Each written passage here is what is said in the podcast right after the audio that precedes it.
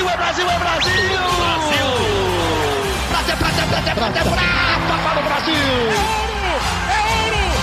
Grite junto! Medalha de ouro para o Brasil nos Jogos Olímpicos! Rumo ao pódio! Saudações olímpicas! Este é o Rumo ao Pódio, podcast de esportes olímpicos da Globo. Eu sou Marcel Merguizo, estou em casa, em São Paulo. 70 dias completados hoje, um recorde. E comigo hoje, Paulo Roberto Conde, aqui perto, na casa dele, também em São Paulo. Fala, Paulo, tudo bom? Fala, Marcel, tudo bem? Prazer participar mais uma vez aí do podcast. Tamo junto mais, mais, essa, mais esse episódio. Confinados, esperando as coisas melhorarem, né? Mais uma semana. Quem ainda não está aqui, mas mandou até perguntas para a gente, é Guilherme Costa.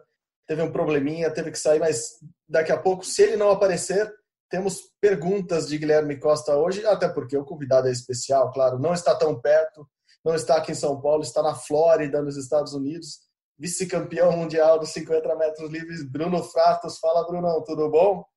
Fala, Marcel, Paulo, fala, Gui, quando o Gui assistir aqui a gente. Tudo certo, bom estar aqui com vocês, bom conversar, conversar de esporte com quem entende do assunto. Boa, boa, vamos bater papo aqui mesmo. Essa é a ideia. O Gui acho que está atrapalhado com os feriados aqui em São Paulo. Assim, hoje, hoje é 25 de, de maio, mas ao mesmo tempo é o feriado de 9 de julho. Acho que ele se perdeu nessa, nesse calendário aí resolveu não aparecer na gravação do podcast. Mas daqui a pouco, Aliás, de um quem... jeito ou de outro, o Gui sempre está aqui. Nem que a gente invente as informações que ele, ele iria dar, ele vai aparecer aqui, você vai ver. Quem então, que não está confuso, né? Quem que não está quem que não está atrapalhado com essa, com essa vida de quarentena agora, né? né? Não tem mais segunda, terça, quarta, não tem mais horário, hora de acordar, hora de dormir, é complicado. Exatamente. Eu estou falando que todo dia é segunda-feira de manhã. Assim, todo dia, se alguém me pergunta alguma coisa no WhatsApp ou alguma outra mensagem, qualquer horário, eu falo, não, tranquilo, hoje é segunda-feira de manhã, vamos aí, vamos fazer, vamos tocar. Então, beleza.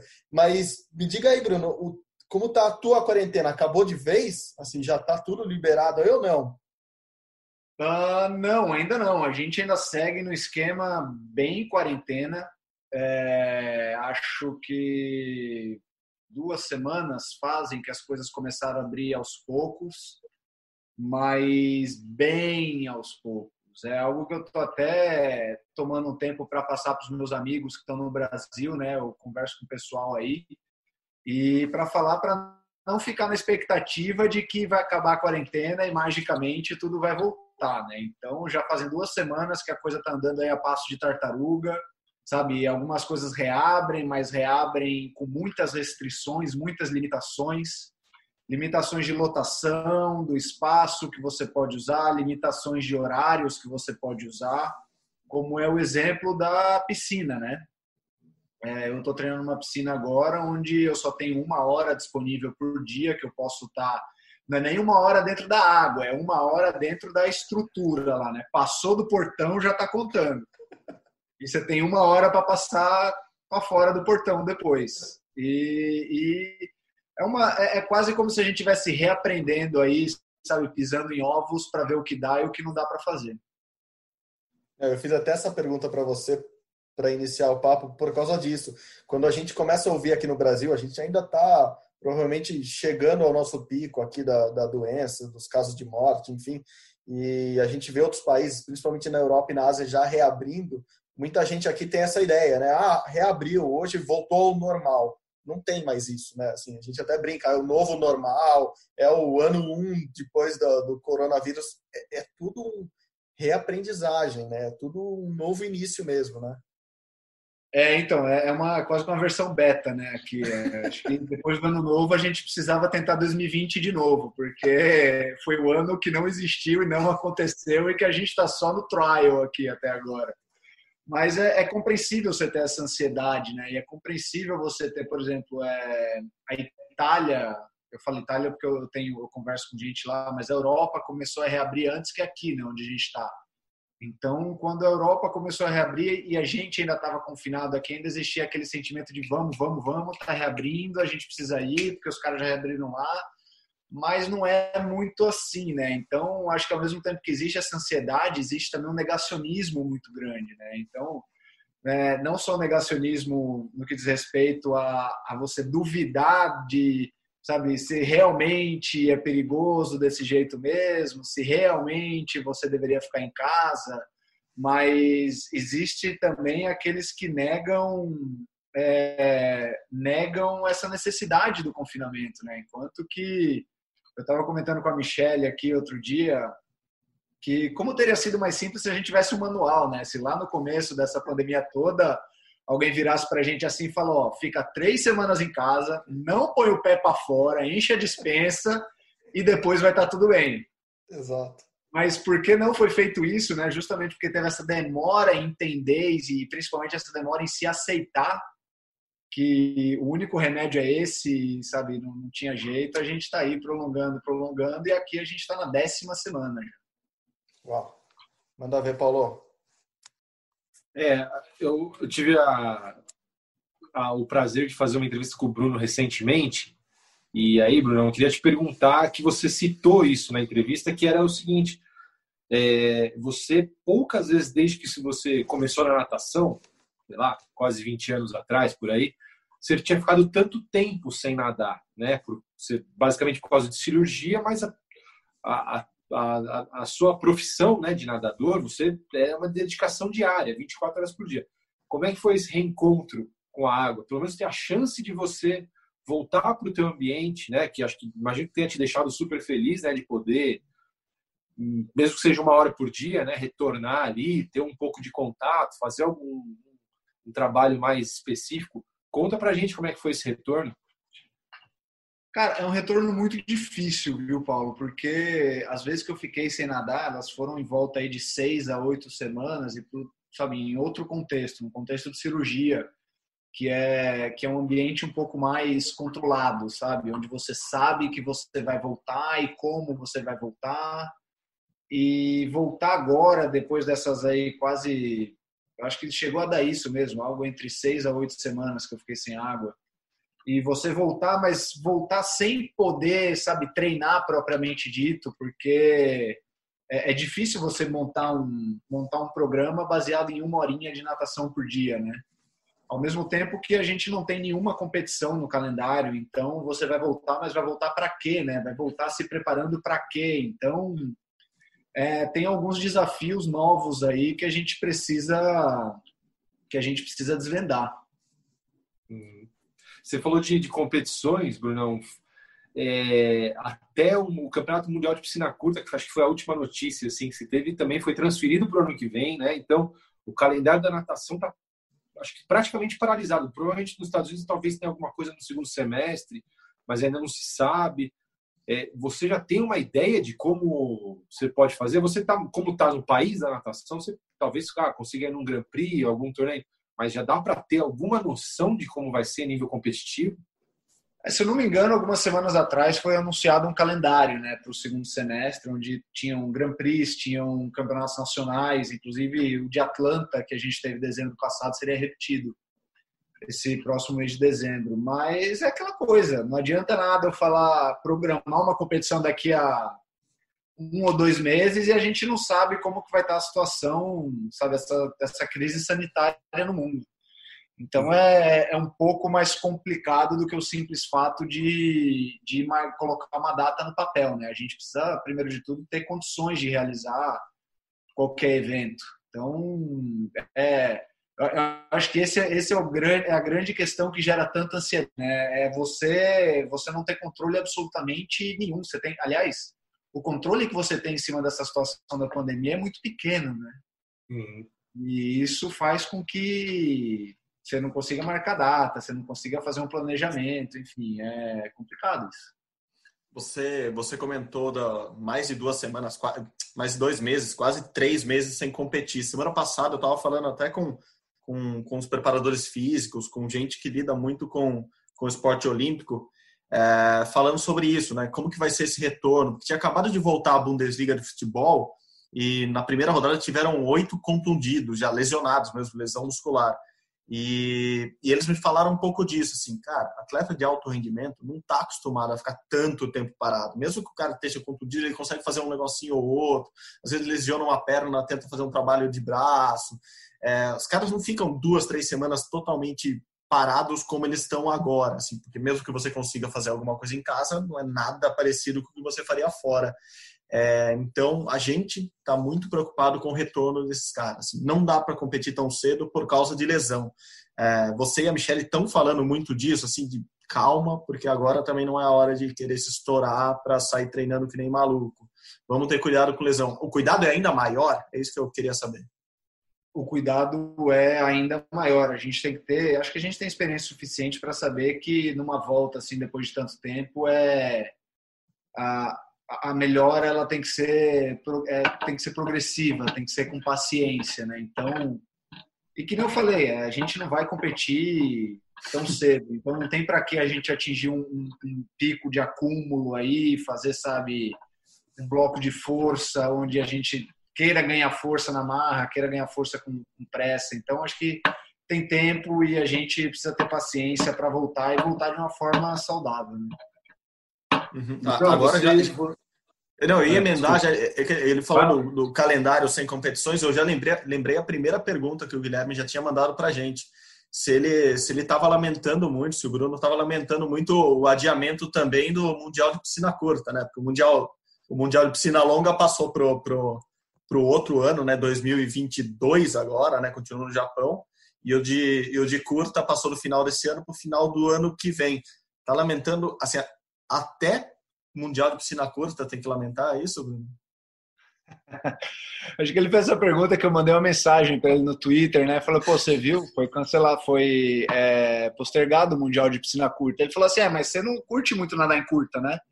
Aí eu falei, pra você ver como eu tô desesperado para competir. até Mundial de Curta era a última coisa que tinha sobrado para esse ano e, e eu falei assim: ah, se é isso que tem, é isso que a gente vai, né?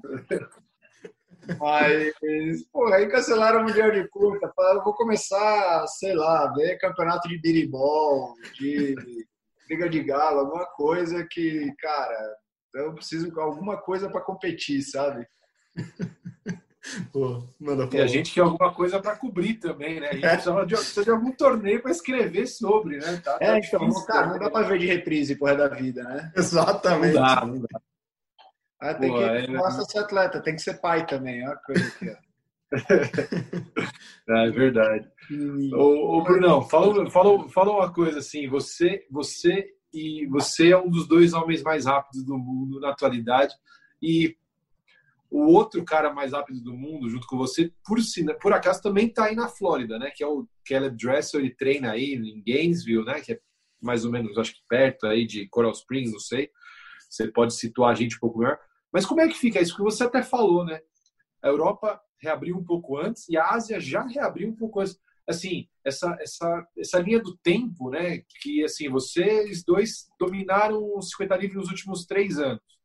Só que do, vocês estão um pouco atrás, né? De retorno em relação, por exemplo, a europeus, que às vezes, não sei, né? Não, não dá para ter um quadro geral, mas às vezes alguém já começou antes a treinar, alguns dos, dos concorrentes aí de vocês e talvez até asiáticos, né? Tem bons nadadores japoneses nos 50, por exemplo, tudo mais.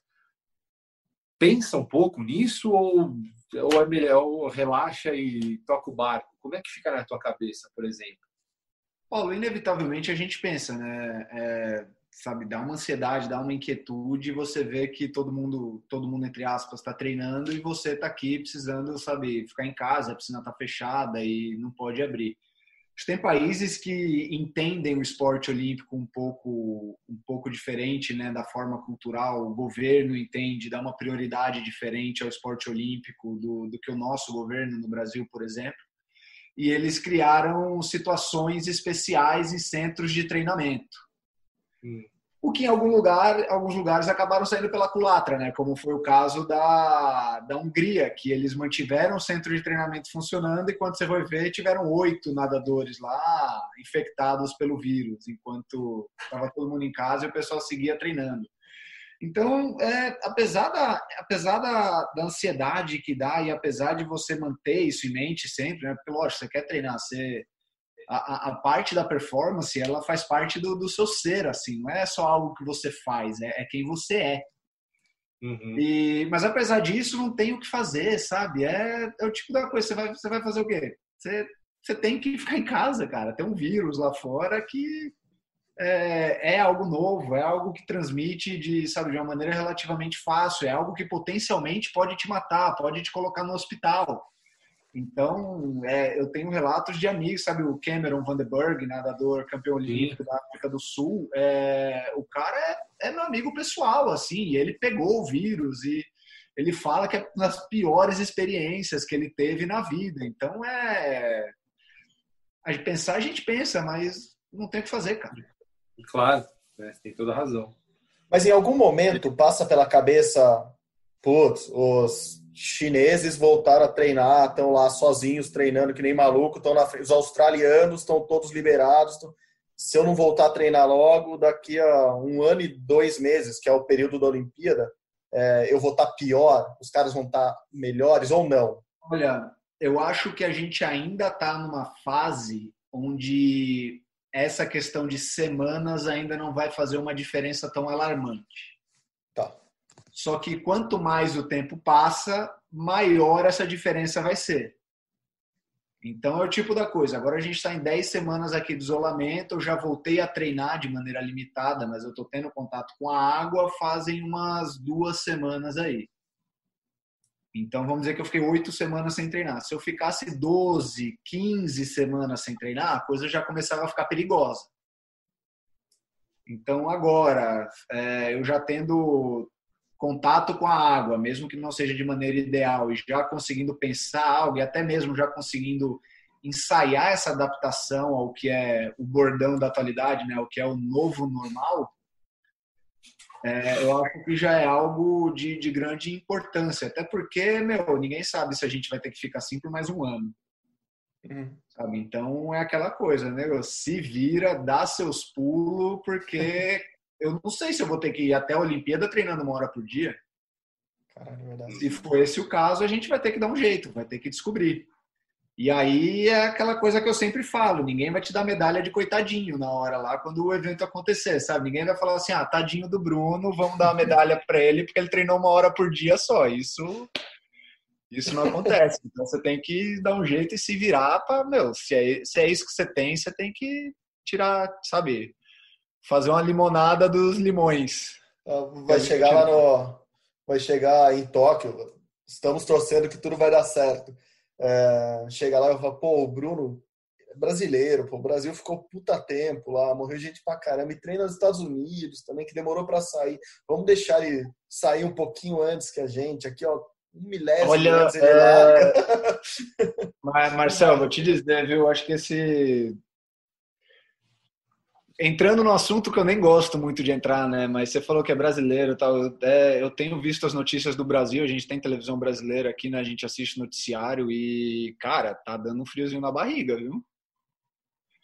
Tá uma coisa assim que tá, tá assustando um pouco. No, no começo, no começo você começa a ver como no começo você começa a ver com aquela coisa de assim, não, mas porque o nosso país ele é diferente, o nosso povo ele é diferente, tem peculiaridades, tem necessidades e formas de se tratar diferente. Só que tá chegando uma hora que a gente olha assim e fala, cara, o que que tá acontecendo, sabe? Você vê, principalmente em relação à questão da pandemia e todos os reflexos que isso causa no câmbio, na, na economia, é, tá sendo algo que eu aqui assistindo de longe, eu tô, eu tô diariamente ligando para os meus pais que estão no Brasil e perguntando: e aí, tá tudo bem? É isso que eu tô vendo na TV, é isso mesmo? Sabe? É, e tá, tá dando um gelo aí. Assusta tanto, bom, assusta muito, óbvio, você que está aí. Às vezes eu acho que vendo, vendo de longe, vendo de cima, você tem até um panorama melhor das coisas, consegue entender como as coisas funcionam melhor.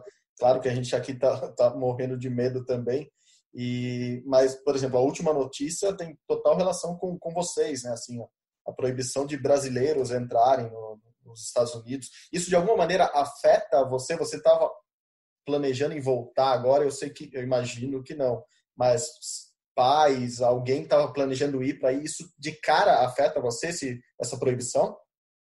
Olha, é, a gente aqui a gente está sempre recebendo o suporte técnico do Brasil, né? Então é, é comum eu ter fisioterapeuta e o, e o meu fisiologista, ele costuma vir também para fazer os exames necessários. E agora é uma época que a gente tem que ficar só no, só no Zoom aqui, no WhatsApp, sabe, no e-mail, e tem que resolver desse jeito. Mas de novo, é o novo normal, é o que a gente tem que adaptar, é o que a gente tem que se virar e aprender a trabalhar com isso, né? Mas também isso é, isso é temporário, né? Eu acho, se eu não me engano, já, já tiveram restrições de viagens aplicadas à Europa que foram revertidas aqui também. Então isso é isso é até dar um jeito na situação no Brasil e, meu, torcendo aqui, pelo amor de Deus, deem um jeito nesse negócio logo, sabe? É, o problema aqui é a polarização muito grande, né? Nem querendo entrar em mérito de A ou B, né? As coisas não estão tomando corpo nem para o bem nem para o mal, porque a polarização é muito grande, o país está parado. Aí é, tem... e esse é um assunto é. perigoso, meu querido sim, Paulo sim. Conde. É, não, não, só estou, só estou falando, esse é um né? assunto que a gente tenta não entrar muito. Não assim, vamos entrar, não vamos entrar. Entrevistas gerais, sabe? Claro. Até porque aqui a gente aqui é rumo ódio, não é, não é para falar de combate. É, ah, é, aquela, aquela coisa, se você fala de aula do B reclama, não, não, não entremos nessa. Tem todo mundo com é... com garfo para te condenar. Te... Tem, tem outra agora que é cancelar, né? Até agora não consegui entender direito o que é o cancelamento que acontece na internet. É. Aí o pessoal te cancela. E aí, se você faz, você tá no lado B, o pessoal do lado A também. Isso. Acho que a única coisa que eu posso falar aqui para vocês é que essa polarização é uma desgraça e é algo que a gente não precisava, sabe? É. Acho que o Brasil, é, como de, de conversa, é o melhor país do mundo, na minha opinião. É, e eu já viajei o mundo, eu já fui para todos os cinco continentes e Brasil, cara, não existe lugar que nem Brasil, não existe povo igual o povo brasileiro, não existe talento igual o povo brasileiro mas essa polarização é uma bola de ferro no pé, sabe, do brasileiro que não deixa ele decolar. É, é, é, é, algo proveniente da ignorância e da falta de diálogo, na minha opinião. E nos limitemos a isso. É. Concordando. Vou, vou, é... aproveitar. Paulo, você, Paulo tinha comentado mais cedo sobre, e acho que emenda um pouquinho com o que você falou antes. Hoje não dá para saber como vai ser a preparação de todo mundo até a Olimpíada, mas Paulo comentou sobre quebra de recorde mundial, que você tinha essa expectativa ainda para esse ano. Agora, assim, olhando o panorama geral, é, você acha que vai dar uma travada em tudo? Assim, a gente vai ter uma Olimpíada o ano que vem um pouco mais fraca tecnicamente ou não ainda? Também é muito cedo para falar e vamos tocar o barco para ver onde chegamos. Cara, mas é difícil falar. É difícil você você estabelecer isso, né? Falar não, vai ter uma Olimpíada mais fraca e ponto final. É, você nunca sabe. É, pode ser que sim, pode ser que não. Eu sinceramente eu não sei responder essa pergunta de uma maneira objetiva, né? Mas eu não sei, sinceramente não sei. Vai depender de quanto tempo todas essas restrições durarem, né? Vai depender se a gente vai poder competir é, da mesma forma que a gente competia antes, porque as competições preparatórias elas são de extrema importância para a preparação, né? Para o treino. Então, não, não sei, não tem como dizer agora se vai ser uma Olimpíada mais fraca ou não, e a gente vai ter que esperar para ver o que vai acontecer. Uma coisa que eu achei interessante que, o, que você falou, Brunão, foi numa live. Você e a Michelle, você falou que acha que os recordes, é, acho que foi dos 50 e dos 100, você até citou, cair, na sua opinião, caem antes da Olimpíada numa tendência de normalização e entrar em 2021 com as competições retomadas, né? Vamos torcer para isso, claro. É, mas eu achei legal você ter essa, essa, essa confiança de, tipo, não, cai antes da Olimpíada.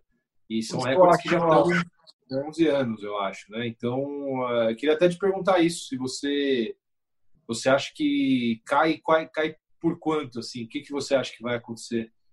Olha, eu acho que é mais uma questão de, assim, é...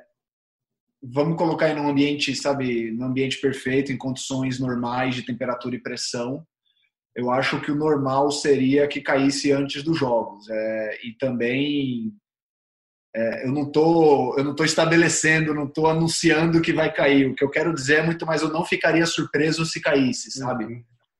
Porque, que nem você falou, uma progressão natural e a galera tava nadando, meu, muito, muito rápido essa prova também. As, as, as evoluções, as melhorias e a diferença no treino tava algo bem legal e algo que tá fazendo uma diferença muito grande já nessa última temporada não só nos tempos em si, mas no jeito que o pessoal estava abordando a prova e nadando essa prova. Então, eu acho que eu, eu tenho até eu tenho até os nomes na minha cabeça eu tenho até os nomes de quem que eu acho que vai bater antes e de quem que eu acho que leva na final da Olimpíada. Eu acho que se tiver um bolão lá em Tóquio, a gente eu quero entrar no bolão do jornalista. Vamos fazer esse bolão Opa, então, né? vai ser, sempre vai ser tem. sempre tem. Quer dar alguma dica já pra gente ou não? Vamos, vamos esperar um pouco. Uh, acho que eu posso dizer que eu estou torcendo no 100 livre, que é quem eu acho que termina o ano com recorde e medalha de ouro, é o Kyle Chalmers. É, Pelo jeito tá... que o cara nada a prova e pelas conversas que eu já tive com ele, assim, é... tem umas coisas que o cara fala que você fala assim, meu, isso é assustador que esse cara vai tirar da cartola, sabe? Só para a gente situar o nosso ouvinte, né? Porque obviamente o programa é, é multi-olímpico. É, o Kyle Chalmers é o atual campeão olímpico do 100 livre australiano e no mundial do ano passado ele fez uma prova, é, foi uma disputa incrível com o Caleb Dressel no 100 livre. O Dressel ganhou, o Brunão pode até me ajudar, acho que foi por 10 ou 12 centésimos mas os dois chegaram muito próximos do recorde mundial, né? Então, algo do tipo, algo do tipo, né? Foi uma, das, foi uma das grandes provas do mundial e para nossa felicidade, né? O Chalmers disputa só o 100, geralmente 100, 200 ali e tal. Então, Mas deixa se viesse Bruno... 50 também não dá para ele. Ó, temos um segundo nome no bolão. no 50 que ele não é louco. Não, mas o cara, ele é bom, meu. E, e eu acho que foi a volta de a volta de prova mais mais rápida, né, da história foi essa volta dele em Guangzhou, né, no ano passado. Ah, sim. Foi 24 baixo, uma coisa assim é, assustadora, né? A prova foi incrível. Baixo, né? assim, até hoje ninguém nunca voltou em 23. Isso é algo que eu queria ver acontecer porque puta, para quem gosta de natação, para quem acompanha, para quem torce por natação, assim, você vê um cara voltando sem livre para 23 é uma coisa de louco. É. É tipo, sei lá, você pegar final de Copa do Mundo e o Brasil virar o jogo nos 47 do segundo tempo, sabe? É, é, é muito, muito, muito legal. E aí, só para situar também o nosso ouvinte rapidinho, é, o, o Caleb Dressel e o Chalmers foram ouro, foi, o Dressel foi ouro e o Chalmers foi prata no 100 livre e no 50 livre o Dressel foi ouro e o Bruno foi prata. É, então são, vai, podemos dizer que são quatro dos, do, três dos maiores velocistas aí dos últimos anos e a gente espera que em 2021 os dois, os três estejam ali na ponta dos cascos para a gente ter provavelmente é, acho que existe uma grande chance de os três nadarem abaixo dos recordes mundiais atuais, né? Então, é, só para a gente situar o leitor, o ouvinte aqui. É, sobre isso eu vou guardar minhas opiniões para mim mesmo. Não, eu imaginei, eu joguei, eu joguei o verde aí, mas eu, eu sabia que ia ser difícil arrancar. Vamos ver, vamos ver o que vai acontecer. Ó, se o Gui tivesse aqui, ele já estaria falando que não é uma aposta, é uma projeção. O Bruno Fratos vai ser medalhista nos Jogos Olímpicos de Tóquio em 2021 Cara, eu, nunca, eu nunca gostei muito dessa, desse contexto de promessa, né? Sim. Eu acho que uma das coisas que mais me irritava quando eu era tinha lá meus 18, 17 anos é quando alguém botava numa matéria lá promessa da natação, eu falava assim, meu Deus Provavelmente eu coloquei isso, pode me xingar. Tá algumas duas, três vezes, assim, vamos dizer. Mas é, eu, eu não gosto muito dessa história de. Eu gosto de, eu gosto de tratar com o que é tangível, sabe? Com o que está aqui, com o que é a realidade, com o que a gente pode fazer. Acho que o papo de promessa é, é interessante para o jornalista que cria o contexto, que cria o assunto, né? E, e torna um pouco, a história um pouco mais interessante. E para o torcedor, para o leitor, que, que, de novo, consegue aproveitar uma história mais interessante, consegue já criar um. começar a acompanhar o atleta, né? Mas vou te falar, cara, que pro atleta em si, esse papo de promessa não, não é tão interessante assim. Chega até a ser prejudicial algumas vezes.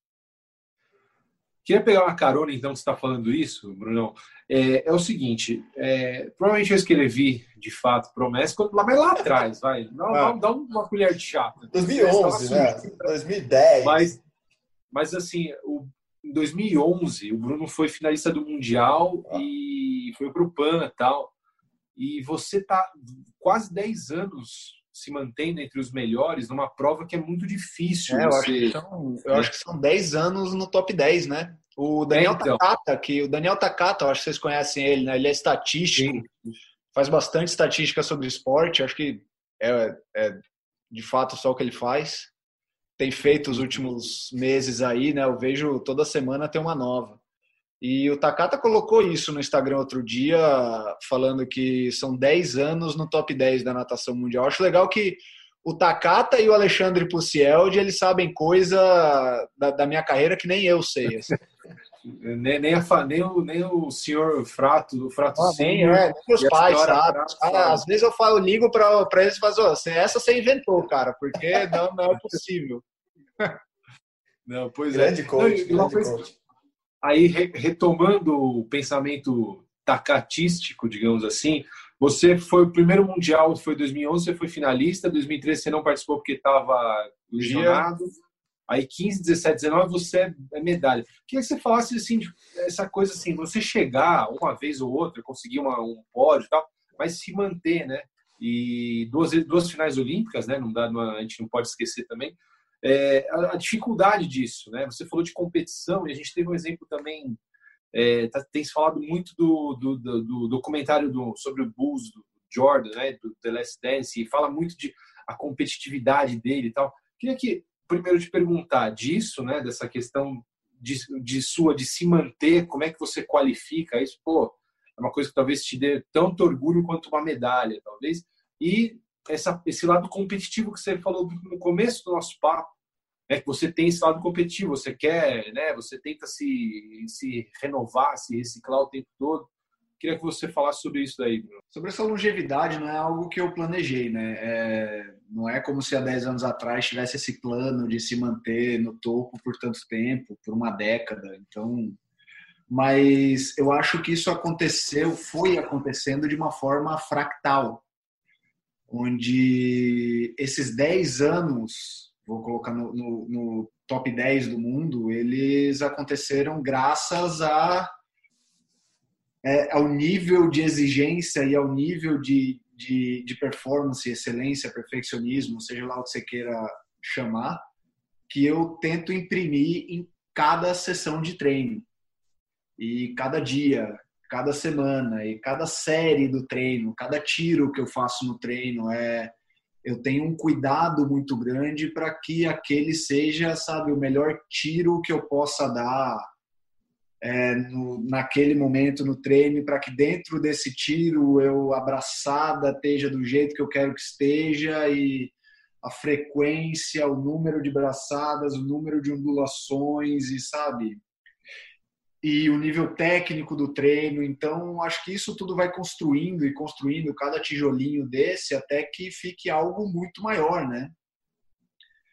E eu nunca eu nunca tive como se fosse um, um off-season, algo como se ah, essa temporada eu vou tirar para treinar mais ou menos. Eu nunca gostei de treinar mais ou menos. Eu nunca gostei de ir para a competição para fazer um tempo, ah, vou me contentar em nadar meio segundo, um segundo acima do meu tempo. Acho que isso nunca nunca fez parte do meu perfil como atleta, né? Então, é, são pequenas coisas que vão construindo até que você, uma, um belo dia você acorda e fala, nossa, mas é, fazem 10 anos né, que eu entrei e não saí mais. Uhum. E, e, sobre a competitividade, meu, é, eu costumo dizer que você tem que tem você nasce com um bichinho dentro de você que algumas pessoas têm e outras pessoas não têm. E algumas pessoas, sabe, alguns exemplos que eu gosto muito de usar são justamente do Michael Jordan e do Kobe Bryant. E que você vê eles competindo, eles são diferentes, eles atacam o jogo de um jeito diferente, sabe? Eles abordam o time de um jeito diferente. E, e o resultado é a performance que esses caras têm, né? Então, sabe, esse, esse bichinho que tá dentro de você, que corrói, assim, que te morde, e não deixa você aquietar nenhum dia, não deixa você perder um dia de treino, não deixa você fazer um treino meia boca e voltar satisfeito para casa, sabe? Pô, Michele sabe, Michele, para quem tá escutando e não sabe, ela é minha treinadora e também minha esposa, né? Então a Michele sabe que, meu, quer me ver de mau humor, é um dia que eu treinei mal, é estraga meu dia. E aí você vai falar, ah, mas isso é saudável? Não, não é. Mas é o que me fez atingir os resultados que eu tenho até hoje, sabe? Que, que por sua vez, eu também não, não me dou satisfeito por eles.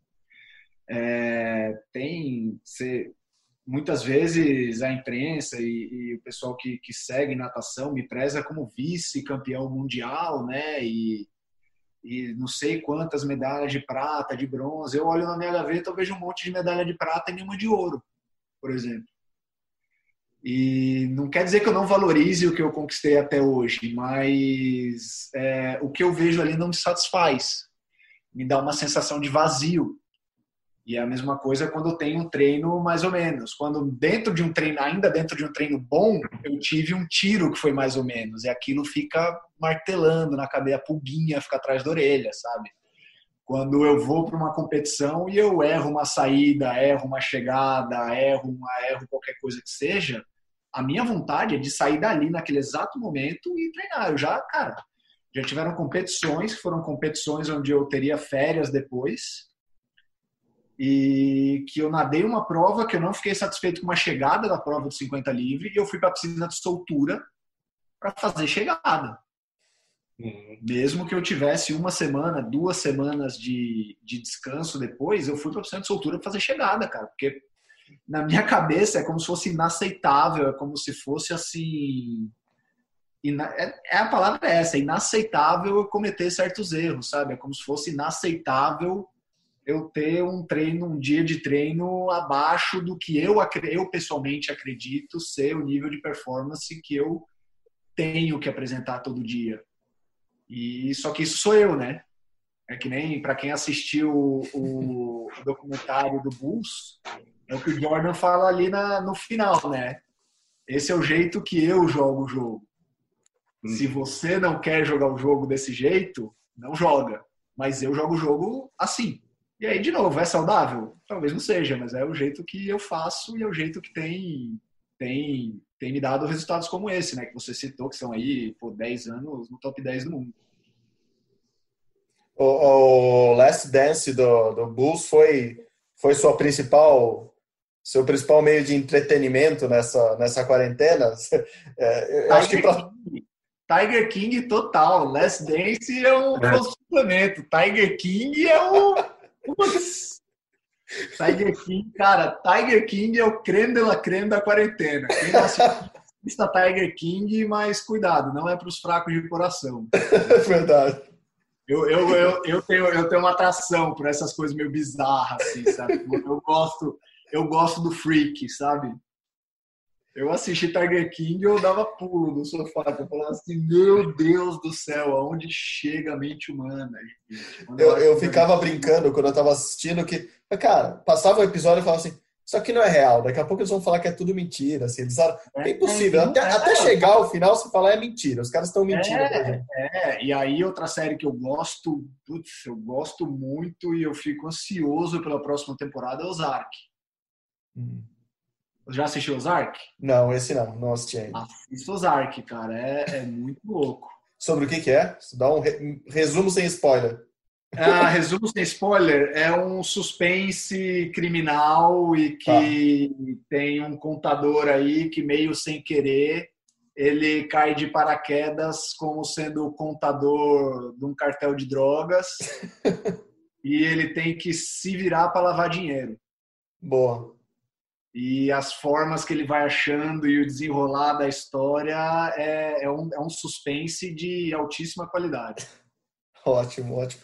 Agora, só voltando na pergunta anterior, o quanto a Michelle tem de importante, relevante nesse seu jeito, vou chamar de jeito Michael Jordan de ser assim, o quanto ela te controla e o quanto ela te impulsiona para esse tipo de coisa de tipo sair de uma competição e treinar, sempre querer mais, forçar até a própria equipe a ser melhor. Qual a importância da Michelle hoje na, na, na tua carreira? Primeiro, primeiro de tudo, sonho meu, né? Michael Jordan. Acho que apesar de eu ser exigente e querer e querer ser o melhor atleta que eu possa ser, eu acho que se um dia eu chegar no nível Michael Jordan aí, eu acho que eu já posso me dar e dar o vizinho e todos os quesitos de satisfação que eu possa ter aí. Mas é, é, é, é, legal. A Michelle, ela, ela tem um, ela foi atleta olímpica também, né? Ela foi nadadora olímpica e ela também foi campeã mundial de bodybuilding depois que ela aposentou. Então ela tem esse bichinho competitivo também, que mesmo que algumas vezes não, né, sabe, não é, não fique na mesma sintonia do meu, a gente ainda consegue se entender muito bem a gente preza muito pelo diálogo dentro de casa e muito pela empatia um com o outro, o que, que o outro sente, o que, que o outro acha. E a gente tenta ter um diálogo muito claro em cima disso, isso funciona muito bem. É, não é segredo que, sabe, não é fácil muitas vezes lidar com um atleta chato, e é chato, não tem outra palavra, um atleta chato que nem eu, é, vira e mexe, sempre, sabe, vez ou outra, sempre rola um pedido de desculpa, tanto para ela, quanto para minha psicóloga, quanto para o Ari, que também me treina, o Arilson Soares, já pedi desculpa para o médico, já pedi desculpa para o Elvio, para o preparador físico, que é o Luiz, enfim, é, acontece, mas eu acho que quando você está no meio desse furacão, que é, é a gente até faz uma brincadeira. Eu assisto muito filme, né? Então você tá no meio desse. Já assistiu Sharknado? Sim, Sharknado.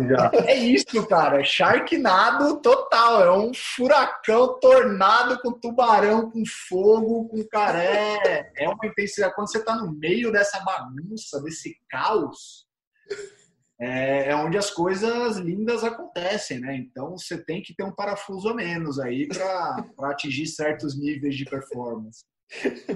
E acontece, é Sharknado total. Quando você vê, quando, principalmente o Paulo que vai nas competições, né? Quando o Paulo me vê saindo do ponto da piscina, tem, tem essa visão na sua cabeça do Sharknado. É isso que acontece. Já, assim. Mas eu já aprendi, eu deixo, vai, zona mista eu me afasto ali, aí depois não outro momento. É, depois, no outro momento, e, pô, você aprendeu e eu fui aprendendo também, né? Acho que quando eu era mais novo, a coisa saía de uma maneira muito mais crua, né? Você. Eu acho não, mas é engraçado, por exemplo. Eu acho que eu tô ficando, acho que eu tô ficando velho, tô ficando mais mole, viu? Tô ficando meio, ficando meio bunda mole, eu acho. Porque eu, não, eu... mais, mais, mais ou menos também, né? Eu vou contar aqui para os nossos ouvintes. Mundial, Mundial da Coreia no passado, a gente lá, o Bruno vai, ganha prata tal. Né? A única medalha brasileira de uma prova olímpica e assim, além disso, é o peso da prova, né? Enfim. Aí a gente vai feliz na zona mista, né? A nossa equipe lá tal. Porra, Bruno, da hora, parabéns. Vou fazer uma inconfidência aqui, né? Pô, isso aqui foi uma M. Isso aqui foi uma, foi uma M. Não, tô feliz, mas foi uma M. Aí eu falei, por quê? Ah, aí, né, o Bruno. Ah, o tempo foi uma M. Tempo foi uma. O tempo foi uma, uma, horrível, uma M. Aí eu falei pra ele, pô, relaxa, curte um pouco. É, aí ele já virou pra mim, você sabe que eu não consigo. Não, não, não vem falar relaxa. Você sabe que eu não consigo, não vem com. Mas é assim, difícil, não é difícil, cara. É, é difícil, pô. Eu tava. Eu, esse Mundial especificamente, eu tava numa forma melhor do que aqueles 21,45 que eu nadei. É. É, tiveram alguns acidentes de percalço ali alguns dias antes, que eu não gosto de falar, eu não gosto de comentar, porque senão sempre acaba, por mais que você não queira dar desculpa, sempre soa como desculpa, sabe? Mas tiveram alguns acidentes de percalço ali uns dias antes que, que me fizeram ter que ativar o, o modo sobrevivente e ter que tirar esses Eye of the Tiger da escola, cara. Não foi fácil nadar aquela prova. Uhum. Mas, enfim, eu saí injuriado, porque eu, eu, sabia que eu podia ter nadado mais rápido que aquilo e eu sabia, inclusive, que dava para brigar um pouco de um pouco mais de igual para igual ali, olhando na mesma altura com quem ganhou a prova. Uhum. Cara, qualquer prova que eu saia eu tenha tomado ponto 40 no, na, na prova, você, não adianta que eu não vou sair feliz da vida. Eu tomei ponto 40 naquela prova, não foi algo não foi algo que me deixou feliz. Eu, sabe, a gente passou um bom tempo analisando a prova e medindo as parciais da prova e vendo onde que melhorar, onde que, sabe, onde que a gente ia colocar uma ênfase maior. Mas, mas é, mas é. Você sabe, você sabe que é, é, é, de, é de coração, né? Você preferia, você preferia que eu saísse da prova e falar do que não, eu tô feliz de estar aqui e eu fiz tudo o que eu podia e felizmente não, eu só, eu só falei para você. Não, tudo bem, para mim você pode falar isso aqui off é. the records. Aí não, vai, ah, vai, vai, ligar a câmera aí. Para as entrevistas assim, entrevista assim tem 300 que não. negócio, é, negócio é emoção, cara. O negócio é emoção, é drama, é. É, é disso Sinceridade.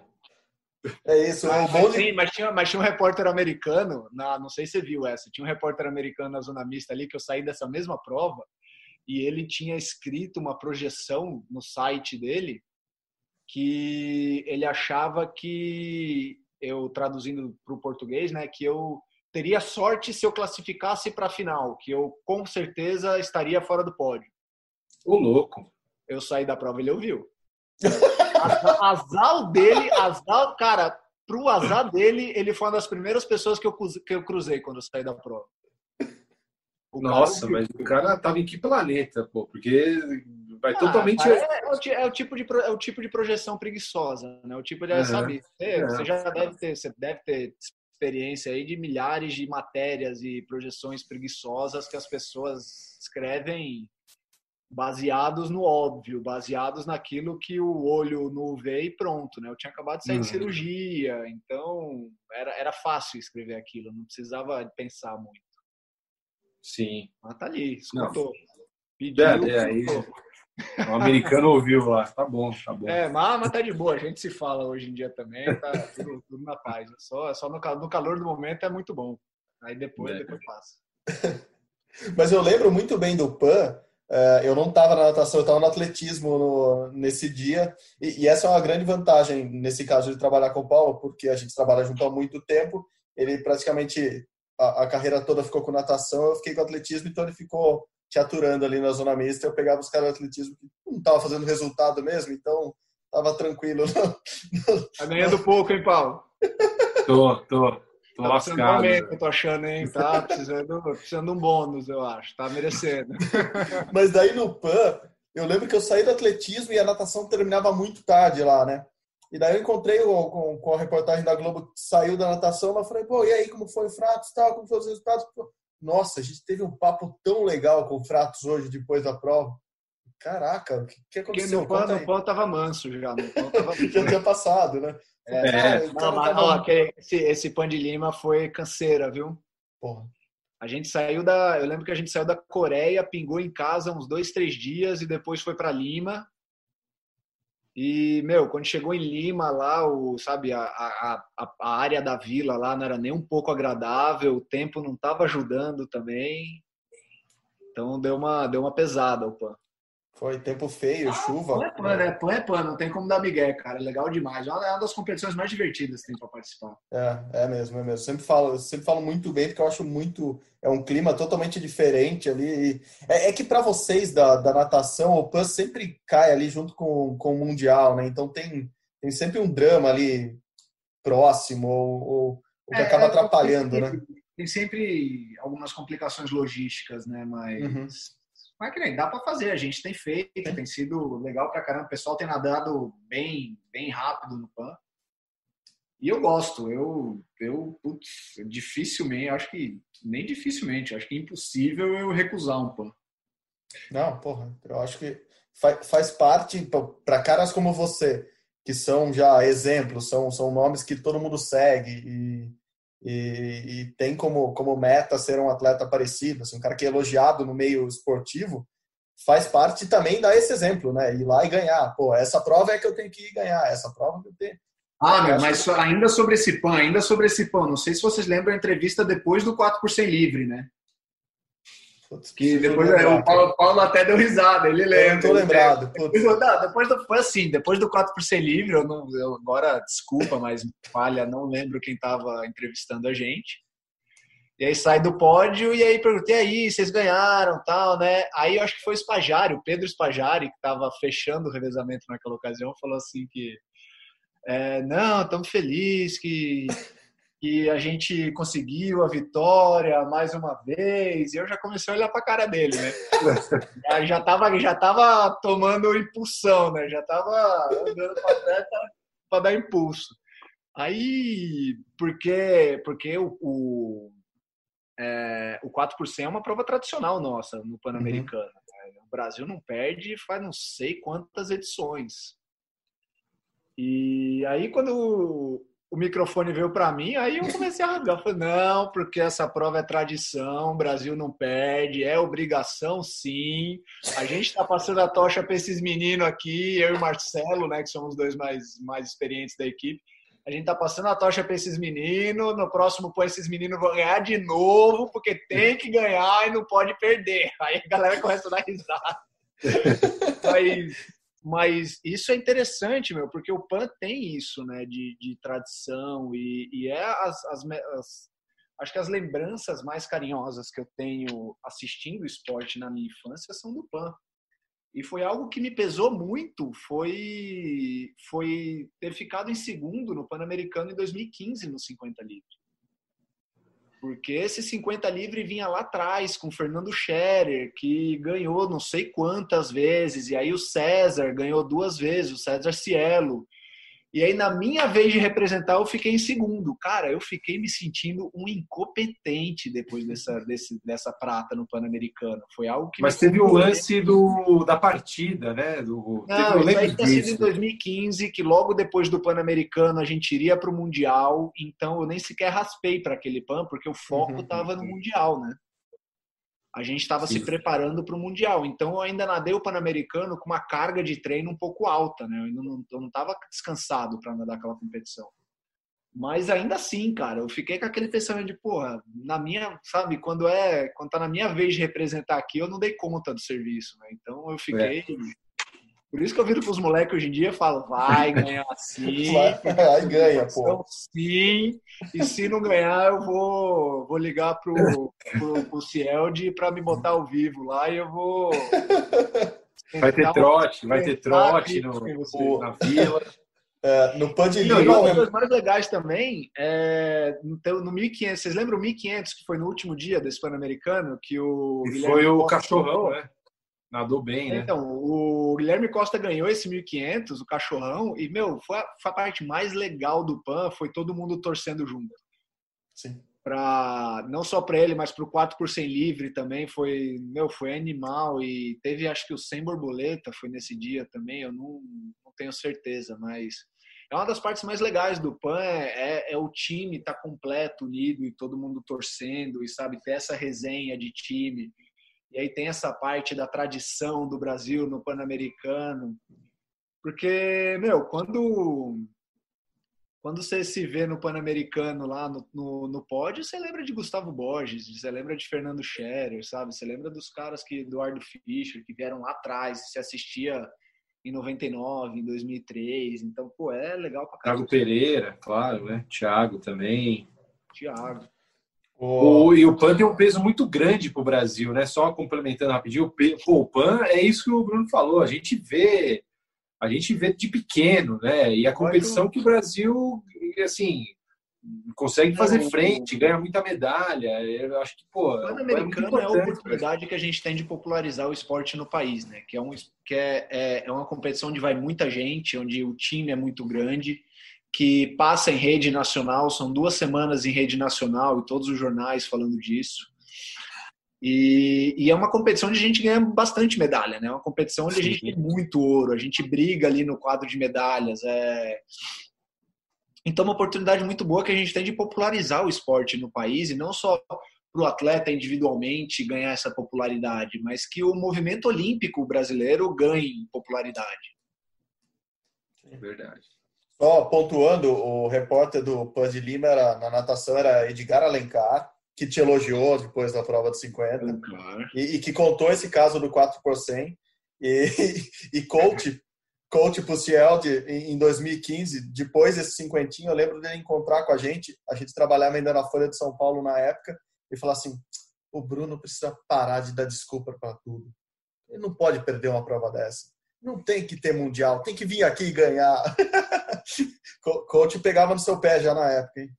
É, é mais ou menos, é mais ou menos o que eu acho também. Não, eu sei, eu tô te ouvindo falar e tô, tô lembrando dele falando isso. Vocês pensam igual, isso é ótimo. Agora, pensando igual, tem que ir lá, tem que ganhar. Falando do 4 por 100, para a Olimpíada, esse time é, é forte? É para brigar por pódio mesmo? O que, que você está achando hoje? Você está falando com os caras? Como que tá essa comunicação? Ah, mais, mais um assunto, mais um assunto que eu tenho que tomar cuidado para a opinião não vir do coração, né? Vir da cabeça. Mas eu acho que o Brasil tem toda a condição do mundo de brigar por uma medalha de ouro nesse, nesse revezamento. Eu não acho que seja impossível brigar por uma medalha de ouro. Do mesmo jeito que eu falava lá em 2017 no Mundial de Budapeste, né, que, cara, sim, a gente pode brigar por uma medalha de ouro. E até mesmo o Alexandre Pucieldi virava para mim e falava assim: não, você tá louco, você tá exagerando, pô, você acha mesmo? Eu falei assim, coach, a gente vai brigar para ganhar essa prova. Pode vir me cobrar depois.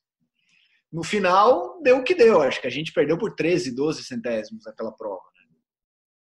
E mesmo assim, meu, a gente deu. Eu acho que, cara, Estados Unidos tomou um susto naquela prova que eles não estavam esperando que eles iam tomar. E eu acho que ano que vem, na, nos Jogos Olímpicos, o Brasil pode sim brigar, brigar por ouro nessa prova. É um time que pô, foi vice-campeão mundial não há muito tempo atrás, é um time que ganhou o último Pan Pacífico, que ainda foi finalista é, no Mundial, onde eu acho que a performance do 4 por 100 foi extremamente pobre, foi uma performance, sabe, atônica. E ainda assim a gente acabou em quinto ou sexto, não sei. E é aquela coisa, cara, tem que. Primeiro passo é você acreditar no que eu estou falando. Se você acreditar que sim, que a gente pode brigar pela medalha de ouro nessa prova, já é metade do caminho andado. A outra metade do caminho é todo mundo fazer o que sabe fazer de melhor, que é treinar, se preparar e chegar em forma. E chegar na hora lá e finalizar. Sim é uma, cara, é uma equipe extremamente talentosa. Sim. A geração o, boa, né? Você vê a profundidade, o lastro que a gente tem nessa prova, é coisa de louco. Acho que o único país que tem, que tem tanto talento nessa prova é os Estados Unidos. Nem Austrália, Rússia tem, tem tanta gente. Geralmente, os países como Austrália e a Rússia tem dois, três caras que são muito bons e tem mais um quarto ali que, que entra na prova e o trabalho dele é não fazer cagada. Uhum. A no, nosso, cara, no Brasil não. No Brasil a gente consegue colocar quatro caras muito cascudos na prova. Então, não, você junta aí por A mais B, não faz sentido que a gente não brigue por uma medalha de ouro. É, no Mundial da Coreia o Brasil foi, acho que foi sexto mesmo, Bruno, e assim, o bronze ficou acho que a cinco décimos, né? E a gente tem que levar em conta é, que assim. É, assim, o bronze ficou a meio segundo, o que. Meio, meio segundo. É, não é. é não tanto, mas também não é pouco. Sim. É algo que dava para recuperar. É, e até uma dica técnica aqui, uma observação técnica que dava para recuperar até nas trocas e em algumas parciais, né? Isso. E o tempo que a gente tinha feito dois anos antes em Budapeste, seria medalha de prata ou de bronze nessa prova, se não me engano. É, com certeza seria pódio. O grande lance é que eu acho é que é realmente assim. O Brasil foi sexto, mas podia ter sido quinto podia ter sido terceiro, né? Foi um, um intervalo ali de diferença não muito grande. E a equipe, dentro do potencial que tem, nadou muito mal, né? Assim, não, não, foi, não teve, não foi um bom, uma boa performance. Ah, mas você não precisa nem explicar, cara. É, nadou é. mal. Foi uma prova ruim. A gente fez uma prova ruim no Mundial. Isso, isso. O tinha que, todo um contexto, tinha todo um contexto ali por trás disso, né? Tinha toda uma é, é, a questão a questão do Gabriel ali que sabe foi o pessoal tava meio para baixo na hora, mas meu é é a vida, amigo. Você tem que chegar na final claro. do bloco e representar, sabe? É que não falei aqui mais cedo. Se vira, dá um jeito. É... Isso, não, é. O que, eu, o que eu, isso, exatamente. O que eu queria falar é que, assim, o que, de certa forma, é positivo num cenário para a Olimpíada, né? Porque o Brasil tem muito, muita margem para melhorar. E a Austrália, que, por exemplo, foi acho que terceira colocada, a Austrália não, mesmo sendo a Austrália, não tem o, o a gama de bons nadadores que o Brasil tem. Eles têm um super nadador, que é o Kyle Chalmers, realmente, o cara é fantástico, mas, assim, o Brasil tem um grupo mais homogêneo. Então, acho que fica mais um aprendizado ali, e ainda bem que foi no Mundial, antes da Olimpíada, né? Dá, dá para se tirar muito mais ali. Acho que é, isso é a constatação básica né, da, da, questão. E agora ver se, se realmente na hora da Olimpíada as coisas realmente fluem, porque potencial o Brasil teve para nadar quase um segundo e meio mais rápido de 2017 em relação a 2019. Exato, mais nada a acrescentar. Você foi perfeito na sua colocação. Boa. É isso. Bom, eu vou fazer uma correção enquanto vocês falavam. Acabei de lembrar. Edgar Alencar esteve no Mundial de Budapeste, de natação. Quem esteve cobrindo natação no, no PAN de Lima foi Felipe Brizola. O gigante Felipe Brizola. Felipe Brizola, é verdade, é verdade, é verdade. Exato. Lembro, que, que, que, que é nosso, que é nosso ouvinte no podcast. Sempre, sempre manda correções para fazer. Ele ia mandar essa, acho que por isso que eu lembrei. Se adiantou. Exatamente. Exatamente. Paulo, manda a última pergunta aí, rapidinha. Então tá, eu vou. Bom, a última, para fechar da minha parte, queria saber, Bruno, você está otimista em relação à realização da Olimpíada no ano que vem? Você acha que é mais dúvidas do que certezas? Como é que está no seu feeling isso? É, é o tipo de assunto que não adianta muito dar opinião, né? Eu não sou, não sou infectologista, eu não sou, não faço parte do comitê organizador, não faço parte de nenhum governo aí que tem que tomar as providências que precisam ser tomadas.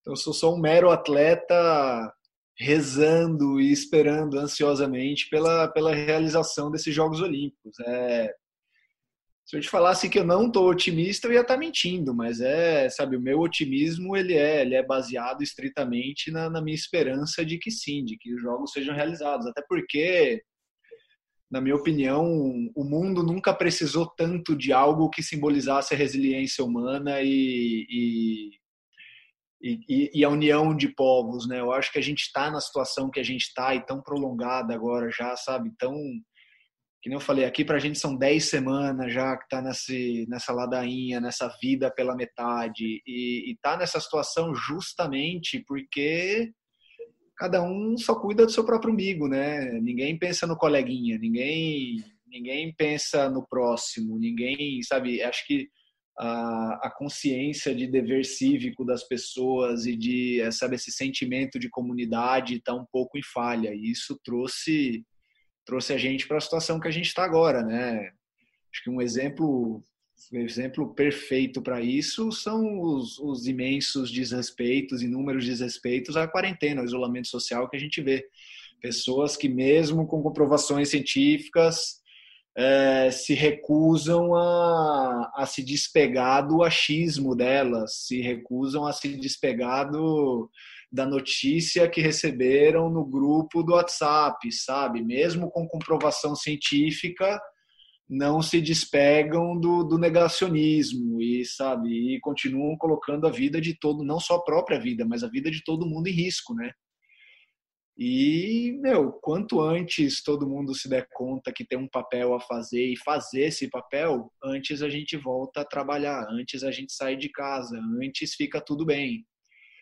Ainda que seja um novo normal, ainda que seja uma vida que a gente precisa se readaptar a ela, né? Mas, enfim, eu acho que a gente precisa muito dessa, dessa, desse simbolismo de resiliência e a gente precisa mais ainda de algo que traga todo mundo junto e que não falei mais cedo aqui, né, que acabe com essa polaridade, não só no Brasil, mas como em qualquer outro lugar, que acabe com essa, sabe, é, provar o seu ponto acima de tudo, né, onde o mais importante é você provar que está certo. Então, é, enfim, a gente ia precisar de, de mais algumas sessões de, de podcast aqui para eu falar o que eu acho sobre isso tudo. Mas sim, eu estou esperançoso e eu acho que a humanidade em si precisa desesperadamente desses Jogos Olímpicos. Boa, concordo plenamente, concordo plenamente. Já falei com o Gui aqui gravação de um outro podcast, pode ser os Jogos Olímpicos mais importantes da, recentes, assim, da história recente. É, porque... é, como foram os Jogos Olímpicos de pós-guerra, né? Exatamente. Temos, é temos muito mais a provar. É, vai, que vai ser quase que uma, uma largada para a vida nova que está por vir. Concordo, concordo. E nessa vida nova, depois de julho, agosto do ano que vem, se não tiver uma medalha dourada na sua gaveta, você vai estar tá triste ainda? Cara, é difícil porque medalha olímpica tem outro peso, né? Você pode ser campeão mundial, você pode, meu, recordista mundial. Quer dizer, eu não sei porque eu nunca fui nenhum dos dois, mas é, no meu ver, eu tenho esse, esse sentimento de que medalha olímpica tem outro peso. Lógico, treinamos sempre por melhor, né? Acho que ninguém acorda, nenhum atleta acorda de manhã e fala: Nossa, hoje eu vou treinar para ficar em segundo. É, isso não acontece. Mas well, a gente treina sempre para bater na frente, para, sabe, para que nem a gente fala na, na natação, para arregaçar, né?